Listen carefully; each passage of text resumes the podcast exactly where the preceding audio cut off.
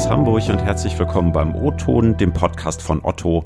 Ich bin Ingo Bertram. Wenn wir uns heute mal über Verantwortung von Unternehmen unterhalten und darüber nachdenken, dann denken wir in der Regel schnell an Themen wie zum Beispiel Nachhaltigkeit, Haltung zeigen, gesellschaftliches Engagement, vielleicht auch ein Starkmachen für Diversity oder auch Verantwortung in Lieferketten und in Produktionsländern.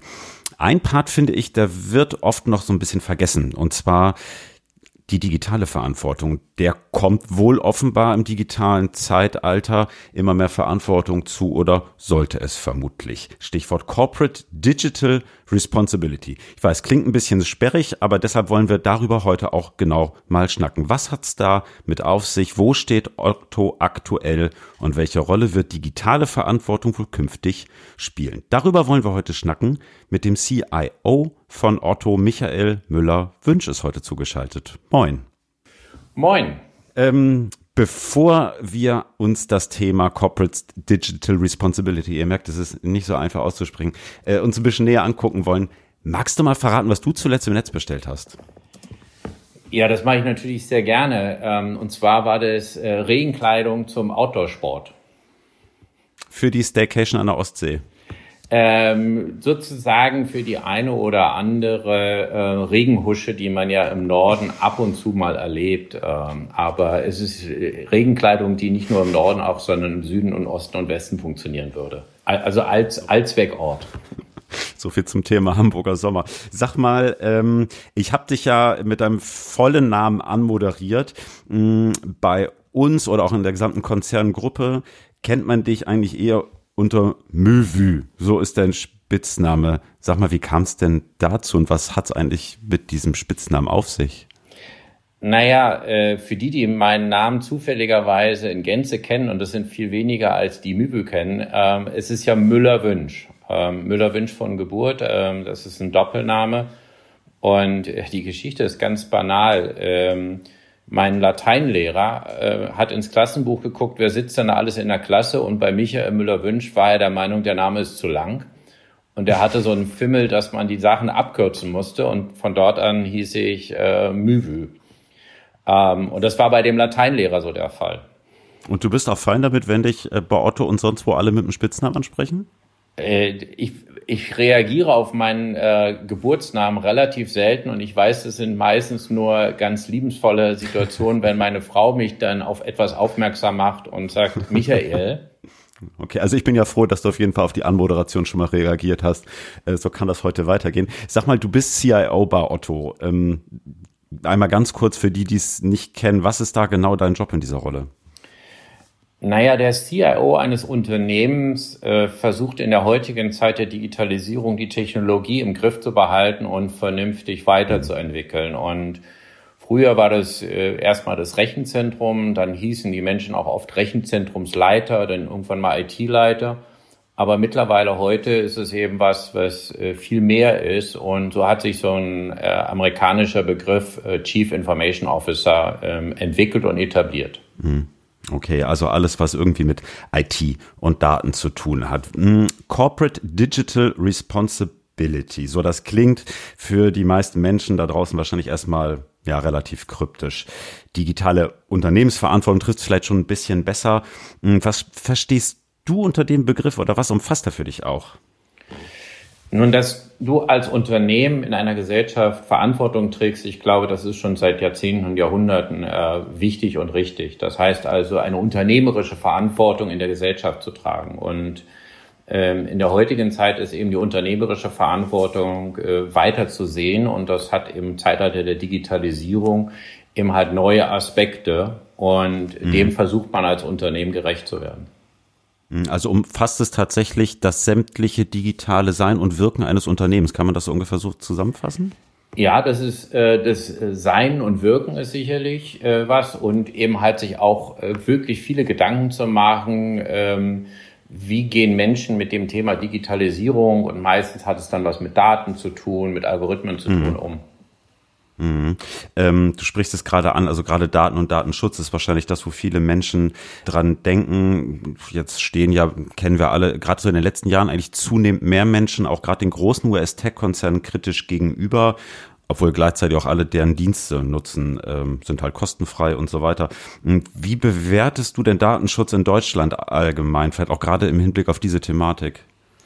Ich finde es, dass wir, ähm, obwohl es immer sehr als sehr streng ausgelegt wird, einen vernünftigen Zugang zu dem Thema haben, weil Daten stellen letztendlich auch einen Vermögensgegenstand dar und den sollte man schützen. Äh, das tun wir auch mit anderen Dingen. Und äh, wir haben da meines Erachtens eine vernünftige gesellschaftliche Debatte. Leider Gottes trägt sie sich nicht in alle Regionen unseres Globuses weiter, ähm, äh, dass Menschen eben äh, so verantwortungsvoll damit umgehen, wie wir es eigentlich in Deutschland wollen. Und so wirkt es dann an der einen oder anderen Stelle vielleicht auch behindernd. Ähm, aber ich finde, im Sinne des Individuums, des Einzelnen, ist es vernünftig, dass wir in Deutschland eine sehr aktive Diskussion um das Thema Datenschutz haben. Hm, aber reicht das denn deutschlandweit überhaupt? Ich meine, gerade jetzt die großen Konzerne sitzen nun mal nicht in Deutschland. Nun, ähm, wir besitzen ja auch als Otto eine Strahlkraft über die deutschen Grenzen hinaus. Und ähm, ich finde, zumindest sollten wir auf einer europäischen Ebene ähm, da versuchen, das Bestmögliche zu machen, um einen sinnvollen Umgang mit Daten äh, zu forcieren und zu unterstützen. Und äh, da geht es eben um den verantwortungsvollen Umgang von Daten. Es gibt ja viele Bereiche, wo man sich äh, manchmal fragt, ist das eigentlich richtig, wenn ich zum Beispiel private medizinische Informationen ähm, digital auswerte, bearbeite. Andererseits freut sich, glaube ich, jeder Mensch, wenn er eben in schwierigen medizinischen Situationen aufgrund von guten Datenbeständen eine gute Therapie bekommt. Ja, ist vielleicht auch so ein bisschen bei Zeiten die Bigotterie hierzulande. Ne? Auf der einen Seite gegen große Tech-Konzerne stänkern womöglich sogar, aber freiwillig iPhones und Google Search nutzen. Passt ja eigentlich nicht zusammen, oder? Das ist sicherlich richtig. Also ähm, das erleben wir ja häufiger in der Diskussion, dass dann das immer sehr einseitig äh, besprochen wird und äh, diskutiert wird. Und äh, ich persönlich habe da einen, ähm, sagen wir mal, ähm, reflektierten, konservativ optimistischen Ansatz, der da sagt, ähm, lass uns die Chancen sehen, aber lass uns auch verantwortungsvoll die Diskussion führen, was alles passieren kann. Und äh, wir haben das mit anderen Technologien, äh, nehmen die Atomenergie oder andere auch erlebt ähm, und sind da auch durch Zyklen durchlaufen. Und wahrscheinlich werden wir Ähnliches auch ähm, in der Digitalisierung bei dem Thema Datenschutz beobachten. Mhm. Jetzt hört man immer mal wieder gerade so in Bezug auf Daten und den Umgang damit in der deutschen Bevölkerung so von der German Angst. Ich äh, finde es immer noch frappierend, habe neulich wieder eine Studie äh, gelesen, nach der nach wie vor fast äh, die Hälfte der Menschen hierzulande super gerne bar bezahlt und Kartenzahlung ablehnt. Ist diese German Angst da vielleicht so ein bisschen typisch deutsch, beziehungsweise behindert sie da vielleicht auch die Digitalisierung? Wie schätzt du das ein? Ähm, also manchmal ist es ja auch so, je länger ich das strapaziere mit der German Angst, desto mehr ist sie dann vielleicht auch da. Also ich würde das nicht immer äh, so überstrapazieren. Das ist so eine Typologisierung, die ich persönlich nicht vorteilhaft finde. Aber man, man darf es nicht verhehlen. Ähm, wir haben schon eine Sozialisierung unserer Gesellschaft, die mit der einen oder anderen ähm, Innovation und äh, dem einen oder anderen Fortschritt äh, sehr kritisch umgeht. Und äh, da könnte man sich eine bisschen mehr Offenheit und auch Gelassenheit an bestimmten Stellen wünschen. Ähm, andererseits sehen wir eben halt auch tragischerweise, dass es andere Regionen, Staaten und politische Systeme gibt, die dann eben auch schnell äh, den Missbrauch ähm, zulassen, beziehungsweise eine nach unserem europäischen und deutschen Wertesystem ungünstige äh, Nutzung äh, von Daten oder ähnliches ähm, äh, mhm. zulassen. Hm, da gucken wir gleich nochmal drauf. Hm, vielleicht nochmal eine Frage zum Thema Daten. Otto arbeitet ja letztlich wie jedes große E-Commerce-Unternehmen auch mit Daten. Auch wir werben bei Google, auch wir haben Facebook-Pages, nutzen Instagram. Ähm, wie digital verantwortungsvoll siehst du Otto hier denn aufgestellt oder wo hackt's vielleicht auch noch? Also wir haben ähm, von Anfang an diesem Thema eine große äh, Rolle zugewertet, denn man muss ja eins wissen, Ottos DNA war ja immer ein datengetriebenes Geschäft. Wir haben ja unseren Kunden nie physisch gesehen. Äh, mhm. schon in, als wir den ersten Katalog hatten, äh, war äh, ja der Dialog nicht über das Gesicht, über den Mensch als Person, sondern über die Daten und die Informationen, die wir über ihn hatten. Und so haben wir äh, entsprechend auch eine Organisation geschaffen, die äh, sehr verantwortungsvoll auch mit den Behörden den Dialog sucht, dass wir hier vernünftig im Rahmen unseres Geschäftsmodells, was ja von vielen äh, Bürgerinnen und Bürgern geschätzt wird, ähm, damit umgehen. Mhm. Also siehst du Otto da erstmal gut aufgestellt? Ich glaube, dass wir da an vielen Stellen wirklich Maßstäbe setzen, ähm, als ein, ein Digitalplayer mittlerweile. Das kann man ja so sagen. Ähm, wir, wir sind ja nicht mehr das papiergebundene Unternehmen der früheren Jahrzehnte, sondern Digitalunternehmen. Und äh, da haben wir schon unsere Lektionen gelernt und versuchen uns immer wieder den neuen Gegebenheiten anzupassen, die äh, zu Recht auch äh, immer wieder in die Diskussion kommen. Hm. Einer, ja, vielleicht noch relativ neuer Punkt, äh, so der letzten Jahre ist das Thema künstliche Intelligenz auch stark befeuert durch das ganze Thema Smart Speaker. Ich höre immer wieder Diskussionen über den Bereich KI und Ethik oder auch die Frage nach Moral. Also genau die Frage, wenn jetzt das selbststeuernde Auto entscheiden muss, fährt es die alte Frau oder das Kind um? Für wen entscheidet es sich? Hm, mal eine Frage so an dich als Experte. Kann KI überhaupt jemals ethisch korrekt sein? Ist die nicht am Ende immer auch so ein Stück weit durch das Bild ja ihres Schaffenden geprägt? Ähm, das, da hast du den, den Nagel auf den Kopf getroffen. Ähm, äh, zugegebenermaßen, ich selber, das wissen auch einige Menschen, habe ja jahrzehntelang in der KI gearbeitet und geforscht und kann dem Fachgebiet eine Menge abgewinnen. Es kann uns viele positive Dinge geben. Ähm, aber am Ende des Tages ist KI Software und Software wird mhm. letztendlich von Menschen geschaffen. Und manchmal glaubt man zwar, dass KI irgendwie so ein Allzweckwunder Zauberstab ist, aber am Ende des Tages ist es softwaremäßige Ingenieursarbeit, die wir da leisten. Und die ist dann so gut, wie äh, die Menschen, die sie geschaffen haben, ähm, sie mhm. auch designt haben und gebaut hat haben. Mhm. Mhm. Heißt also, wenn jemand der KI beibringt, als Beispiel, äh, schwule Menschen sind doof, zeigt die in der Bildersuche nicht an, dann ist die KI ja eigentlich ethisch nicht korrekt. Gibt es da dann irgendwelche, ich weiß nicht, Instanzen oder so, die sowas prüfen? Also in der Tat ähm, hat es im Jahr 2019 ähm, eine Initiative auf der europäischen Ebene gegeben, die einen, äh, einen Rahmen geschaffen hat, ähm, KI und Ethik, der im Moment sehr viel beachtet diskutiert wird. Ich selber sitze auch in einigen Kommissionen hier in Deutschland, die versuchen, den ähm, verantwortungsvollen Einsatz von KI in Unternehmen ähm, zu diskutieren und ähm, mhm. auszuprägen. Ähm, es gibt aber keine formale Instanz, die äh, quasi ein Gesetz ergeben hat, obwohl es Überlegungen auch im Bundestag gibt, äh, die uns auch als Unternehmen dazu befragt haben, wie wir dazu stehen. Und ähm, wie, wie ich es vorher schon sagte, der, ähm, der, der Missbrauch von KI wird dann im Wesentlichen durch den Menschen geprägt, der diese mhm. KI gebaut hat und weniger durch KI als Software selber. Hm. hm. KI und Daten führt mich auch so ein Stück weit zum Thema Cyber Security. Ich gab jetzt ja gerade vor rund drei Wochen diesen großen Hack bei Twitter. Hm, wenn man das aber mal größer denkt und mal zum Beispiel in Richtung Cyberangriffe denkt, da hat es ja in den vergangenen Jahren viel gegeben. Ich erinnere mich immer noch an den Stuxnet-Angriff auf die iranischen Atomanlagen 2010.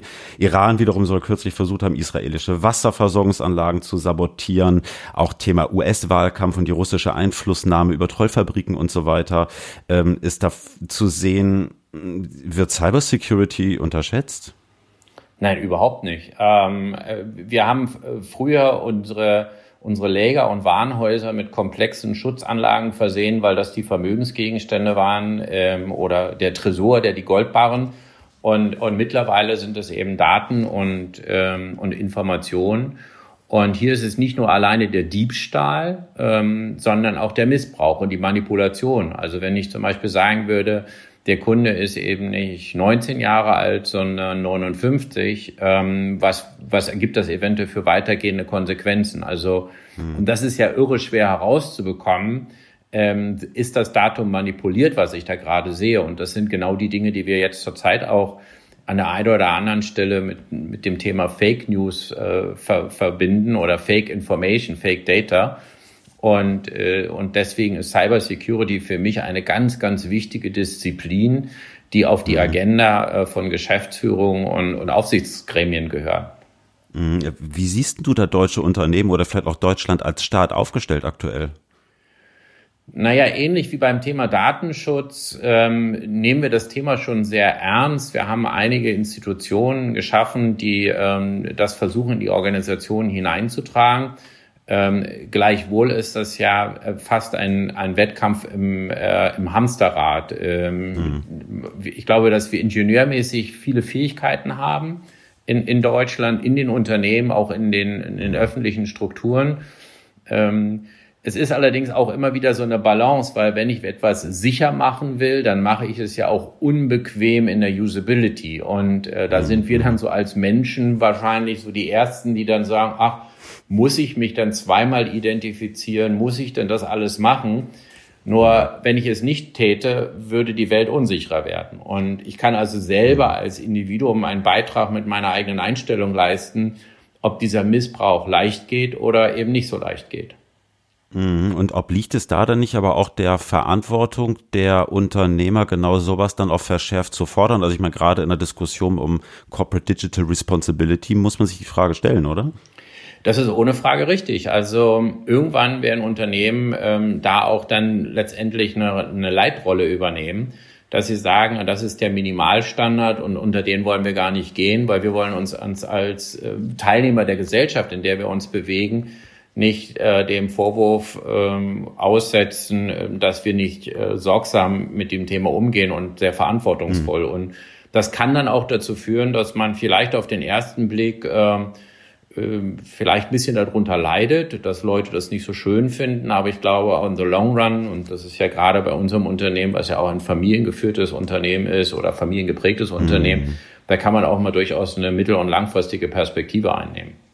Hm. Muss man eigentlich eine digitale Verantwortung auch in Richtung Social Media denken, frage ich mich. Also wir haben ähm, kürzlich vor ja ziemlich genau vier Wochen hm, einen Spot geschaltet, wo erstmals ein gleichgeschlechtliches Paar zu sehen gewesen ist. Daraufhin hagelt das Hasskommentare auf Twitter, auf YouTube. Ist es da nicht auch an einem Unternehmen da Haltung zu zeigen und im Rahmen auch einer digitalen Verantwortung sich dagegen zu stellen oder sollte man da eher die Klappe halten? Was meinst du? Also ich glaube, die Menschen, die ein ähm, geerdetes Wertesystem haben, die werden in der Situation Haltung zeigen. Und äh, wir als Organisation haben ja eine Meinung dazu, ähm, hm. dass wir Diversität schätzen und dass wir auch andere Perspektiven respektieren. Und das muss sich dann in allen Bereichen bis in die sozialen Medien durchtragen. Und das kann ich nicht irgendwo in ein kleines Klappbuch schreiben, was ich in den Schreibtisch lege, sondern da muss ich es auch hm. öffentlich machen. Damit mache ich mich aber auch angreifbar und verletzbar. Und das sieht man dann an den Reaktionen, die du gerade beschrieben hast. Mhm.